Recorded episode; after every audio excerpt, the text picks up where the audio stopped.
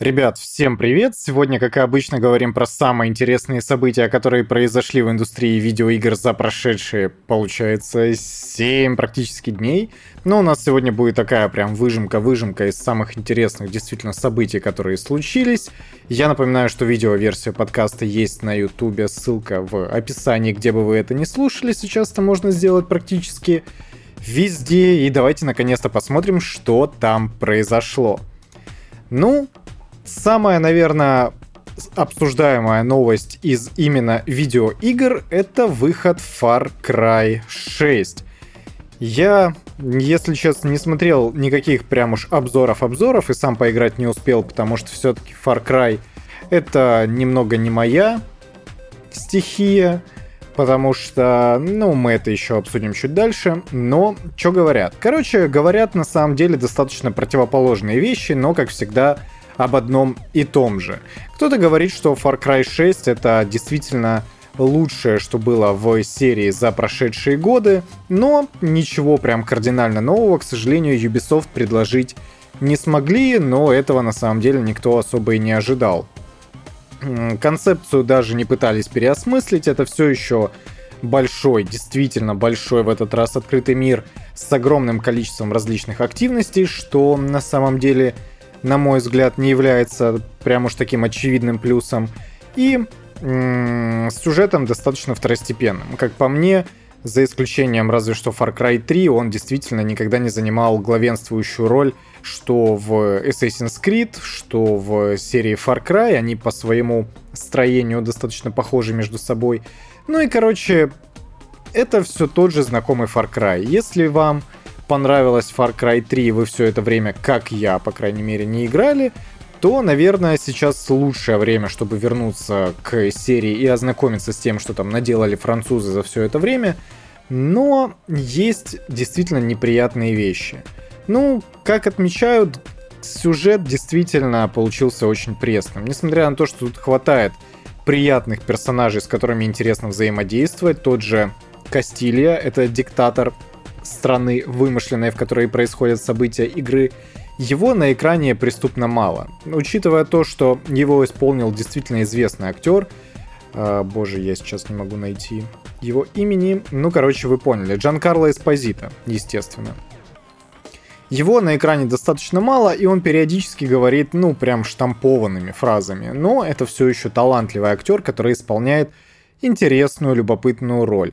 Что из неприятного, такой вот драматичный сюжет мало чем стакается с достаточно гиперболизированным геймплеем, который пытается в ироничность. То есть, да, это как бы такой себе Saints Row 3, если совсем взять какую-то отбитую аналогию, это Saints Row 3, который пытается давить на драму в своем основном сюжете. Насколько это хорошо, ну, сами можете посудить, потому что, на мой взгляд, это сочетается между собой довольно-таки скверно. С другой стороны, никто вас не заставляет идти по основному сюжету, вам все еще есть чем заняться в открытом мире, но, как по мне, открытые миры себя в том виде, в котором они представлены сейчас в большинстве игр, исчерпали.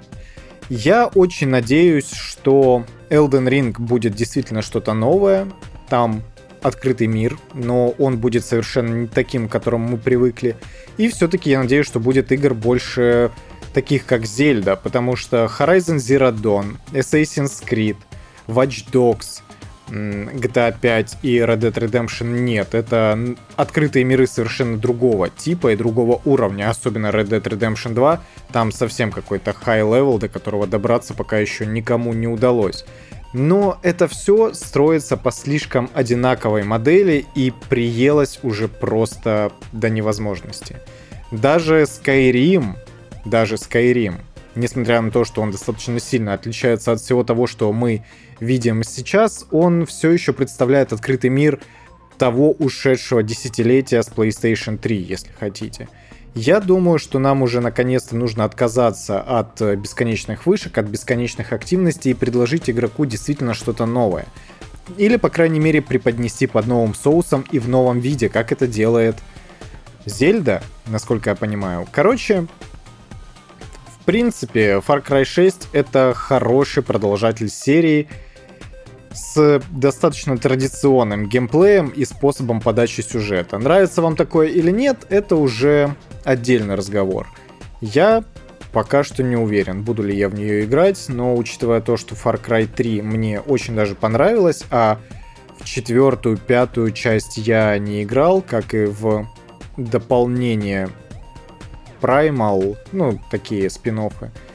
И еще там какой-то был такой цветастый спин Короче, возможно, даже попробую. Пока что оценки в районе 75-78 баллов. Это, в принципе, то, что получила игра от большинства рецензентов.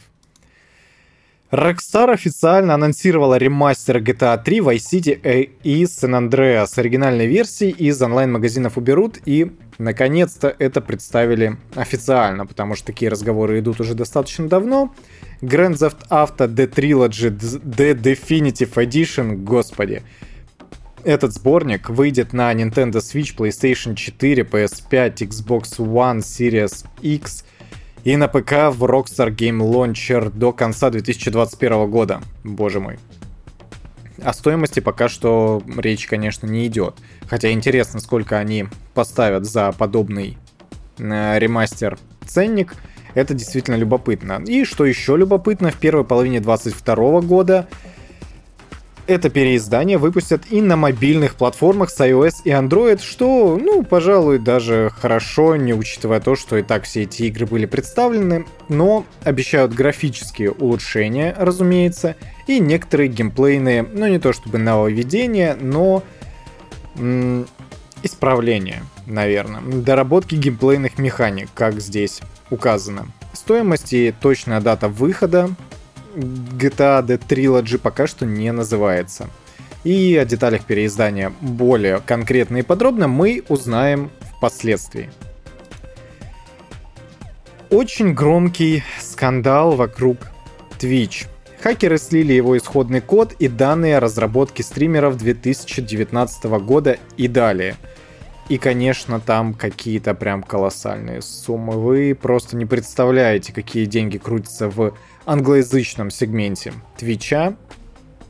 И об этом много кто уже успел написать и сказать, поэтому, скорее всего, если вы хотя бы отдаленно интересуетесь стримингом и видеоиграми в принципе, вы эту новость уже слышали, но ее озвучить очень важно. Миллионы и десятки, десятки миллионов долларов Twitch тратит на, на систему ло- лояльности, насколько я понимаю, она здесь присутствует. Ну и подписки тоже. Это, конечно, очень сильно влияет. Стримеров, которые за 2019 год получили больше 1 миллиона долларов, именно вот э, партнерских денег от Твича, это не считаются донаты, но считаются подписки. 81 человек. 81 канал получил больше 1 миллиона долларов по результатам года. И это, конечно, огромное количество денег именно за 2019 год. Но сколько получают в месяц англоязычные стримеры, это просто какие-то колоссальные деньги. Вы видите, если смотрите видеоверсию подкаста, результаты за сентябрь избранных стримеров – и самый топовый из них получает 752 тысячи долларов. И это только за один месяц. И это только денег с Твича. Не считая спонсорских контрактов и вот всего такого исходящего. Это, конечно, очень много. Конечно, все остальные получают намного меньше. 210, 10, 113, 120 тысяч. Но это все еще колоссальные деньги. Как на это можно отреагировать впоследствии, я, если честно, не знаю. Хакеры говорят о том, что они это делают в первую очередь для того, чтобы стабилизировать очень токсичный рынок стриминга, потому что Twitch он является монополистом, как ни крути, несмотря на то, что есть YouTube гейминг, несмотря на то, что... А ничего больше и нет, по-моему. Ну, из такого прям крупного. Amazon вроде бы продвигал какую-то свою стриминговую платформу, но там ничего не получилось, как и у Microsoft и у Facebook. Microsoft не помню, кстати. Но у Facebook точно то, что-то было. Огромные просто бабки. И, разумеется, в русскоязычном сегменте ничего подобного даже и быть не может. Только стримеры, которые имеют аудиторию каждый, ну, в регулярном количестве где-то 10 тысяч выше, ну, может быть, 4 и выше, имеют возможность на этом хорошо зарабатывать. Все остальные, конечно, все-таки перебиваются и зарабатывают меньше, чем бомж в Америке, если вы понимаете, о чем я. Короче, посмотрим. Учитывая то, что это только первая часть из э, слитых данных, дальше будет опубликовано что-то еще более интересное, ждем дальнейшего развития событий. Огромная разница с ЖК-моделью. Главное из обзоров Nintendo Switch с OLED-экраном. И, короче, что говорят? Это прям хорошая инновация. OLED-экран на Nintendo Switch зашел очень хорошо. Он действительно намного улучшает experience от игры в портативном режиме. Несмотря на то, что дополнительной мощности Nintendo Switch не получил, хотя хотелось бы на самом деле, очень сильно хотелось бы, чтобы Nintendo Switch получил какой-нибудь прирост по мощности. Но, тем не менее, этого уже отчасти достаточно. Немного изменили конструкцию, теперь джойконы сидят куда более уверенно, чем раньше. Ну и тонкая рам- рамка вокруг дисплея, разумеется, более приятно. Хм, Что то еще? Динамики немного стали лучше, ну все по мелочи. Короче, это ощущается прям серьезным улучшением оригинальной Nintendo Switch, которая вышла еще в 2017 году или 2016. И OLED-экран, как казалось, действительно очень сильно улучшает ощущение от игры. И это очень здорово. Разумеется, я все еще жду 4К версии Nintendo Switch, потому что там и большая мощность и все такое. Но я не знаю, насколько это необходимо в портативном режиме, в котором я, например, планирую ее использовать. Но если игры будут более стабильны, особенно не эксклюзивы, а портированные, я думаю, никому от этого хуже не будет. Так что ждем еще дополнительных анонсов. Конечно, Nintendo Switch говорит о том, что все это выдумки и ничего подобного не существует, но тем не менее. Танкист французской армии опубликовал засекреченный документ на форуме War Thunder, чтобы выиграть в споре, и, очевидно, победил. Он своих оппонентов убеждал в том, что танк, представленный в игре, не так работает, как в реальной жизни. Говорил о том, что он на собственном опыте знает, что это совершенно не так, как э, есть в игре. И, естественно, ему никто на слово не верил. Тогда он закинул выдержку из секретного документа французской армии, в котором указано, что э, радиальная скорость, угловая скорость, точнее, я не знаю, это одно и то же или нет, неважно, что угловая скорость танка С-2 какого-то французского, насколько я поминаю, э, понимаю, отличается от того, о чем говорили участники форума. Естественно, в споре он выиграл, и тогда уже участники, не имея других аргументов, стали обсуждать, насколько это вообще этично публиковать такие засекреченные документы. Это, конечно, ну, такое. Наверное, не очень приятно все-таки. С другой же стороны, модераторы практически сразу потерли эту информацию, говоря о том, что это опасно для всех публиковать документы засекреченные, поэтому будь э, добр. И что самое интересное, о чем я узнал только что, это не первый случай, когда происходит что-то подобное. Недавно, в июне, в июле 2021 года британец разместил на портале некоторые характеристики танка Challenger 2, чтобы разработчики могли улучшить его версию в игре, сделав более реалистичной. Ну это просто мем какой-то, а я даже не, не знаю, что здесь можно добавить. Это очень забавно, но очень опасно. Если у вас есть какие-то секретные документы, держите их при себе. На этом забавные истории из мира видеоигр не заканчиваются. Есть такая игра New World. Она пользуется, на удивление, популярностью. Это мультиплеерная игра от Amazon. И что произошло? Короче, есть в игре три фракции. Они враждуют между собой на регулярной основе как бы по сюжету. В рамках каждой из этих фракций можно организовывать гильдии. И эти гильдии участвуют в сражениях друг с другом за территории, власть, могущество, женщин, золото, чего вообще хотите. И так уж произошло, что одна гильдия напала на вторую.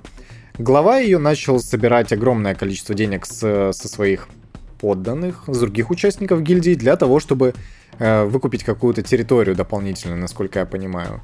Они собрали больше 60 тысяч золотых. Я не знаю, насколько это большая сумма, но здесь говорится, что это очень весомое количество денег.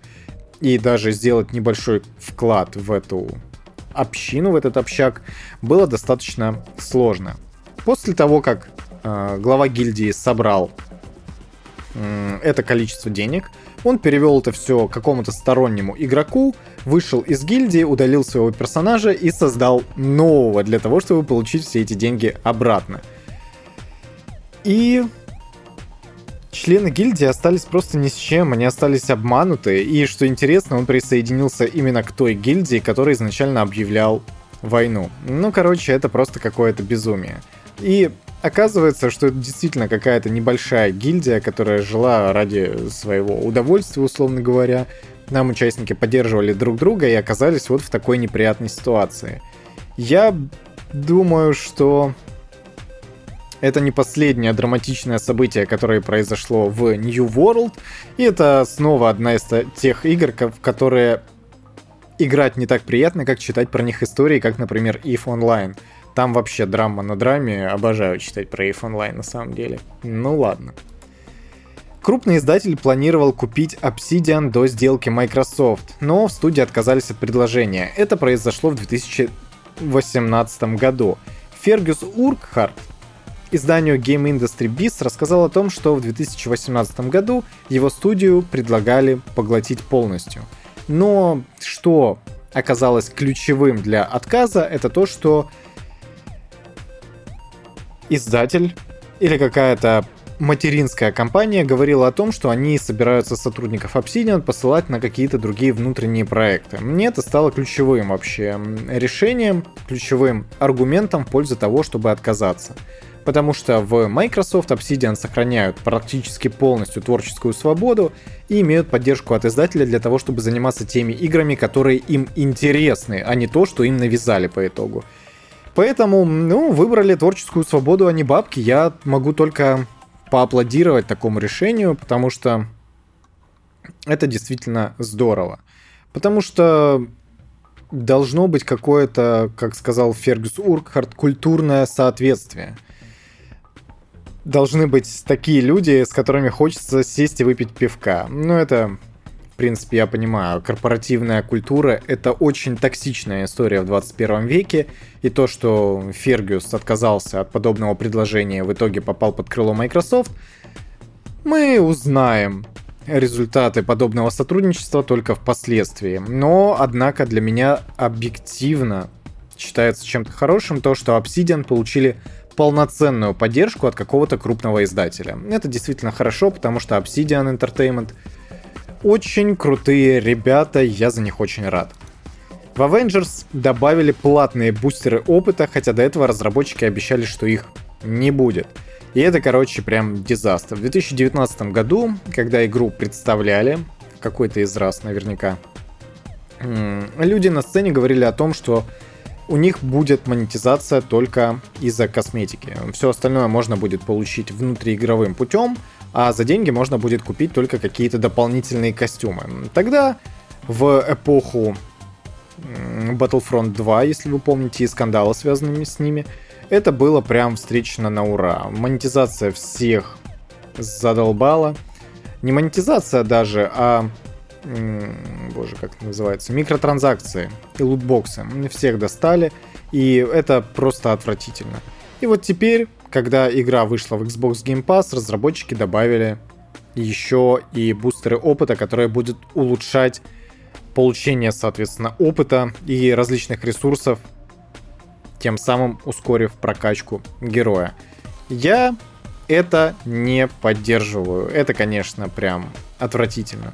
С одной стороны, да, вы должны дать возможность людям, которые много работают, но хотят поиграть, получать весь полный experience от игры, не задоначивая в нее огромное количество своего времени, а только денег, но это все еще отвратительное решение, я считаю. Особенно если вы заявляли об обратном. Так делать абсолютно нельзя. From Software рассказали немного про Elden Ring. Теперь студия находится на финальном этапе разработки игры. Блин, тут такой классный скриншот. Это, конечно, Dark Souls 4, но выглядит все еще просто великолепно. Я не знаю. Стиль From Software в темном фэнтези это просто что-то непередаваемое. И что интересно, именно менеджер по маркетингу заявил о том, что их игра Elden Ring будет очень не похожа на все эти игры, которые они делали до этого, и одновременно будет перенимать некоторые элементы оттуда, и открытый мир действительно очень сильно изменит experience от той классической формулы, которая From Software и заложила в Dark Souls. Ничего прям интересного нового мы здесь не услышали, но он отдельно отметил, что в Elden Ring не будет квестов с поручениями, а игрок свободно сможет перемещаться между всеми участками карты если будет готов к сильным противникам. Ну, это, в принципе, то, что и было в том же Dark Souls 1, например, всегда. Ты ограничен исключительно тем, насколько хорош твой персонаж и насколько ты готов к серьезным испытаниям. Все остальное тебе было открыто с самого начала, не считая некоторых участков, которые были закрыты золотым туманом или золотой какой-то преградой. Там надо было определенный там надо было чашу, короче, поставить. Это такой очень важный э, внутриигровой предмет, который выводит игрока, ну, не то чтобы уже в эндгейм, но отмечает половину игры, скажем так. Так, наверное, действительно будет правильно. И после этого открываются всякие плюшки, и вообще вот э, структура именно прохождения Dark Souls 1 мне нравится намного больше, чем второй и третьей части. Эм, это действительно очень прикольно. Все-таки во второй и в третьей части и после этого, после того, как игрок ставит чашу на пьедестал и отмечает половину игры, он э, получает возможность телепортироваться между кострами. В других же Dark Souls сразу есть такая возможность, и это немного, ну, такое казуальное решение. В Bloodborne, кстати, это абсолютно не ощущалось, потому что ты всегда топишь вперед, и у тебя открытого мира там практически никогда нет. Ты просто выбираешь направление локации, ну, это как бы такое. Короче, вот. Ну, хм. Да, ждем From Software и их э, следующие игры. Жалко только, что до выхода Elden Ring еще аж 4 месяца. Это так долго, оказывается. Ну, да. Рэнди Пичфорд покинул должность президента Gearbox Software. Но он же был сооснователем этой студии все это время. Но, что интересно, он остался в материнской компании и занял должность генерального директора, насколько я понимаю. Теперь он будет э, заниматься не столько делами непосредственно студии разработки игр, сколько такими общеменеджерскими обязанностями. Конечно, он будет все еще влиять на творческое развитие игр Gearbox Software, но все же теперь он будет заниматься и другими делами. Gearbox сделали серию Borderlands, и что-то там они еще делали, я уже ничего не помню, если честно, но вот Borderlands это прям да. Ну, наверное, стоило пойти на повышение в какой-то степени и дать возможность развиваться другим немаловажным сотрудникам. Я считаю, что смена кадров это очень важно. Нам ли с вами об этом не знать, не правда ли? Глава Аркейн Леонт, Леонт, Леон Рамуальд Капрон покинул студию после 16 лет работы – что интересно, все-таки главой он был только начиная с 2019 года. То есть он руководил разработкой только Deathloop. И вы знаете, что интересно, он ушел для того, чтобы заниматься какими-то своими творческими проектами и иметь возможность больше времени проводить с семьей, потому что все-таки работа в видеоигровой индустрии, она забирает огромное количество сил и времени, как и любая другая творческая работа, поэтому, да, Ой, у него здесь татуировка есть классная. Э, какой он прикольный, оказывается. Ну, что я хочу сказать. Знаете, Аркейн, они очень классные ребята. Это такой себе Дэнни Вильнев от мира видеоигр. Они делают действительно классные игры, но не всегда они удобные, и иногда они совсем не для всех. Но так уж вышло, что Аркейн в своей стилистике выработали прям особенный творческий авторский стиль, который очень узнается. То, как у них строятся их игры, их структура, особенности повествования, оно всегда отлично работало и персонально меня цепляло, несмотря на то, что в Deathloop я еще не поиграл. Но и Dishonored, и Dishonored 2, и Prey, они очень сильно отличались от всего того, что было на рынке на данный момент. Я не уверен, насколько хорошо и насколько активно Рамуальд Капрон принимал участие в разработке этих игр. В разработке Prey он совершенно никакого участия не принимал, потому что это Аркейн Остин, но тем не менее. И драма в том, что почему-то игры Аркейн очень плохо продаются. Я не знаю, с чем это связано. Они, конечно, окупаются, но никаких сфер прибыли не показывают. И то, что ZeniMax приобр...